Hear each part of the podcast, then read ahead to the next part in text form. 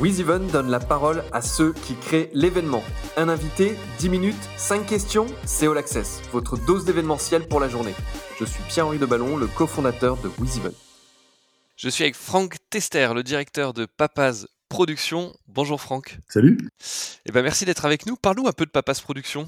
Eh bien, c'est une, c'est une, c'est une asso, euh, loi 1901, qui que j'ai montée il y a une, il y a 20, en 97, donc ça fait 23 ans. Et, euh, et aujourd'hui, c'est une association qui, euh, gère euh, une salle, donc qui s'appelle le Tetris, qui est une salle labellisée SMAC, salle de musique actuelle, qui est composée de 18 salariés maintenant, enfin 16 plutôt sur la salle. Deux salariés qui sont qui s'occupent d'une radio qui s'appelle la radio Westrack, et puis toute une équipe de, de, de gens qui viennent ponctuellement s'occuper d'un festival qui s'appelle le West Park Festival, qui est sur une jauge de environ 20 000, 20 000 personnes sur sur six jours, cinq jours. Voilà. Et tout ça se déroule au Havre. Et tout ça est au Havre. On est sur, on est basé à l'intérieur d'un fort, d'un vieux fort de régiment d'infanterie, le fort de Tourneville. Euh, qui, est, qui aussi est une friche qui s'appelle Le Fort d'ailleurs et qui est une friche euh, dans laquelle on va retrouver pratiquement, je crois, une quarantaine de, de structures uniquement culturelles, donc des artistes, euh, des tout, artiste confondu, c'est-à-dire art visuel, art plastique, musique, théâtre, danse, cirque, voilà. Donc c'est c'est un endroit Les qui, arts qui ont fait place à la culture. ex- Exactement, c'est ça. On a pris la, on a pris la place. Exactement. Et je crois que tu es aussi, euh, tu présides, je crois, depuis une dizaine d'années aussi un groupement d'employeurs dans, dans ce secteur. Parle-nous un petit peu. Bah, ça, c'est le côté, euh, moi, que j'aime bien de, de ce milieu, c'est le côté euh, économie sociale et solidaire. Je suis un fervent défenseur. Et du coup, ça fait ouais, même plus de 10 ans, ça fait presque 15 ans maintenant que je suis, je suis président de ce groupement d'employeurs. Et c'est euh, l'idée de ce groupement d'employeurs, c'est euh, eu vraiment le, le côté euh, mutualiste de, de la mutualisation en fait. Donc on a mutualisé six postes maintenant sur la, plutôt la gestion, la comptabilité au départ, mais sur l'administration et sur le, la communication.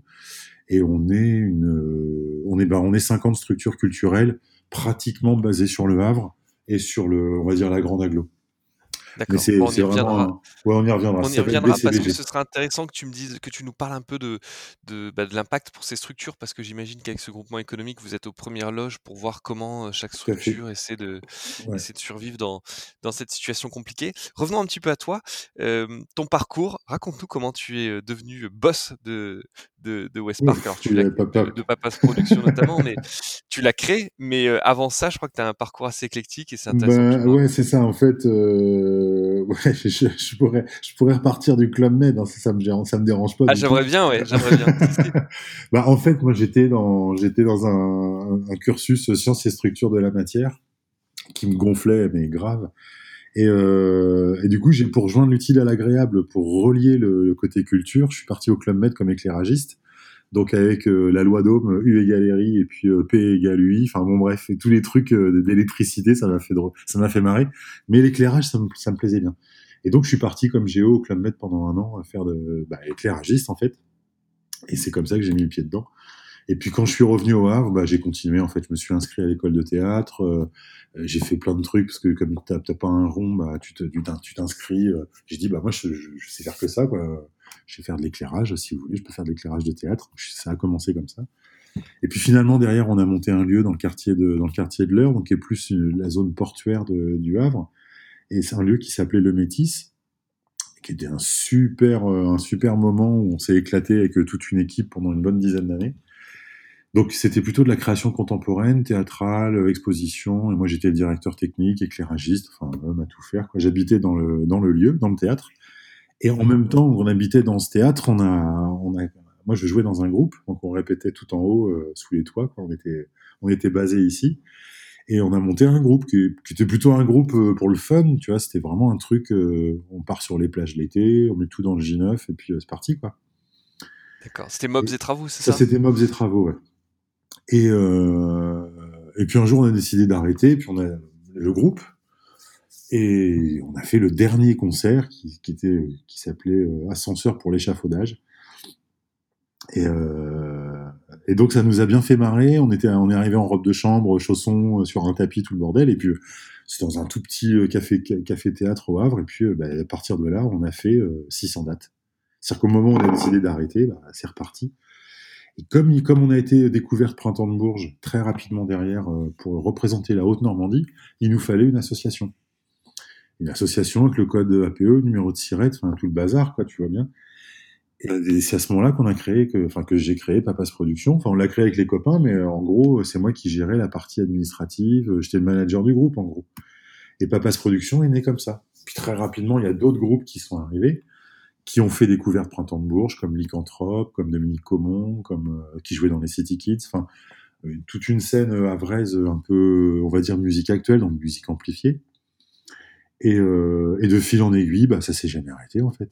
C'est-à-dire que le groupe lui s'est arrêté, mais derrière on est reparti. Euh, il y a un festival qui existait qui s'appelait Blues à Gogo, qui était un festival de plutôt de jazz, euh, jazz musique du monde, plutôt jazz d'ailleurs.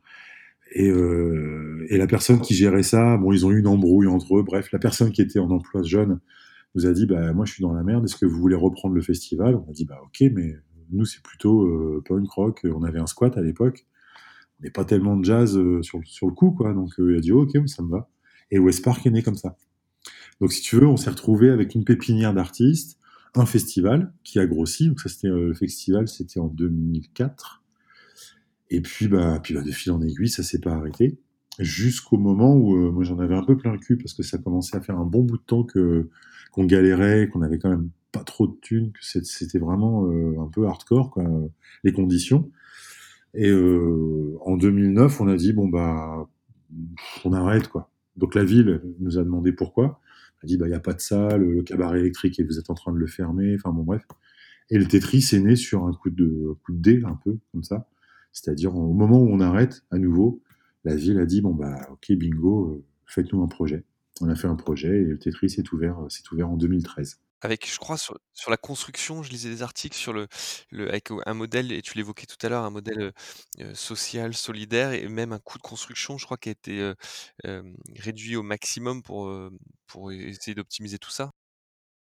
Ça a été un truc un peu, c'était hyper étonnant cette histoire c'est que le coup de gueule qu'on a qu'on qu'on a eu, enfin que j'ai eu en ville, le, mec, le DGS, il, s'est pris 20 euh, ans de frustration en pleine tronche. Donc euh, ça lui a fait un peu bizarre, mais il a tenu bon. Il a dit, bah en fait, une fois que je m'étais calmé, il m'a dit, euh, bah on va construire, on va faire le projet. Je vais vous donner de l'argent et vous allez construire le bâtiment. Et en fait, on est propriétaire du bâtiment. C'est-à-dire que c'est nous qui avons suivi. C'est un modèle qui est très très particulier euh, mais on a construit le bâtiment et euh, on, a, on a travaillé en circuit court avec les gens qu'on connaissait. Les architectes sont du Havre, les boîtes sont du Havre, euh, tout, un, tout un pan de, la Et du coup, c'est l'association qui est propriétaire du, des, des, murs, en tout cas du Tetris. Et également de, est-ce qu'on est sur un, donc on est sur un, est-ce que vous avez euh, euh, derrière le tout un modèle avec la collectivité euh, où vous avez un droit d'exploitation ou non, c'est vraiment une propriété Ah non non, on est chez nous et la ville nous, nous, donne des subventions pour fonctionner, mais comme toutes les SMAC de France. Hein.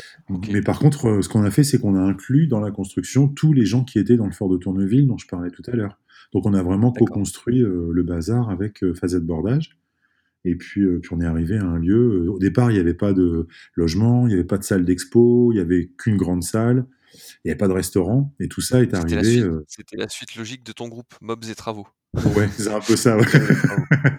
c'est ça. Parle-moi un peu de d'événementiel et, et, de moments forts parce que à la fois quand on est donc tu été dans un groupe, tu as fait du théâtre, mais tu es maintenant de l'autre côté avec l'organisation à la fois du, des concerts au Tetris et puis de, de ce festival. Euh, Est-ce qu'il y a un moment fort dont tu as envie de nous parler euh, Quelque chose qui t'a fortement marqué et dont tu as tiré peut-être une certaine expérience que tu veux partager avec nous? Bah non, enfin, enfin un truc un peu, un peu marrant parce que c'était je, on a, dans le festival West Park, moi dès le départ, je, m'étais dit on va pas s'emmerder, on va acheter. On va faire comme d'hab, on va acheter euh, le matos pour pas avoir à le louer et faire des économies. Puis ça nous fera un, fonds de commerce pour notre structure parce que si jamais on coule, bah au moins on aura du matos. Et donc on a acheté un chapiteau, un chapiteau de cirque. Le rêve de gosse quoi. Donc on a acheté un chapiteau, euh, la toile elle venait de Bretagne, les mâts ils venaient du sud, les pinces de chapiteau elles venaient d'Angleterre, et tout est arrivé trois jours avant le festival, par camion. sauf qu'il il fait quelle taille ce chapiteau? Il fait 25 mètres rond, euh, c'est un deux mâts euh, en abside, qui est mauve et rose, très très beau, hein, mais on savait pas le monter en fait. Et putain, mais on est arrivé, une poule qui, qui découvre un stylo bic, quoi. On a tout est arrivé en vrac, et bah fallait monter le chapiteau, quoi. Donc t'imagines, euh, t'es dans un camping, t'as ta tente à monter, t'as pas de plan de montage, t'as rien, sauf que là ça fait 30 mètres de large avec des hauts bancs, 8 mètres de haut. Qu'on se rende compte qu'un chapiteau de cette taille-là, il accueille combien de personnes? Oh bah c'est 500, 500, 600. 500, ouais. Oui, donc c'est pas la petite tente de camping. non, non, c'est pas la tente de camping. Et puis à côté, on avait loué un, gros chapiteau d'une boîte qui était venue. Et, eux, ils, nous regardaient, ils se fondaient la gueule, et putain, ils vont jamais arriver. Donc, en fait, au bout de deux heures qu'on a bien galéré, ils sont quand même arrivés en me disant, ils bon, allez, vous aider. Allez, un coup de main quand même. C'est souvent le cas de l'événementiel. On est face à quelque chose où on, ne voit pas comment ça va arriver à se mettre en place, et puis finalement tous les petits morceaux se, mettent bout à bout pour, pour que l'événement ait lieu. là, on en parlait tout à l'heure de ce contexte actuel avec, avec cette épidémie de coronavirus. Tu es aux premières loges avec ce groupement économique autour d'acteurs culturels. Comment tu sens les choses et comment, au niveau du terrain, comment ça se passe actuellement? Bah, C'est hardcore parce que là, il y a. En fait, pour ce qui est des, structures un peu plus costaudes, comme par exemple le Tetris, bon, on arrive à s'en sortir. On continue à faire des concerts, même si on n'est que 30 dans la salle.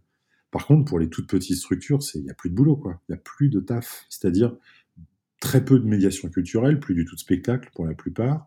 Euh, la rue, etc. Tout ça, c'est compliqué. Pour l'instant, économiquement, tout le monde survit parce qu'il y a le, fonds de soutien et puis l'État a prorogé tout le, dispositif euh, d'intermittent du spectacle jusqu'à fin, jusqu'à août, je crois, 2021. Mais le réveil va être super dur. Ça, c'est sûr. Le réveil va être dur. Donc, euh, pour l'instant, on se resserre les coudes, on discute, on, on voit comment on peut agir, on étudie un peu la question tous ensemble, et puis en plus, bah là, il va falloir qu'on se revoie à cause des. On vient de rentrer en couvre-feu là, enfin, on sera en couvre-feu ce soir. Donc notre dernier concert, c'est ce soir. À minuit, on ferme, mais on a un concert de rap ce soir, on tient à le faire.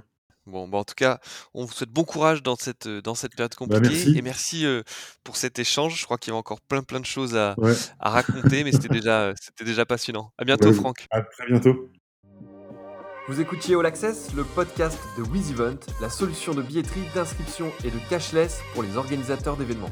Pour prolonger cet échange, partagez, commentez et notez cet épisode sur vos plateformes préférées.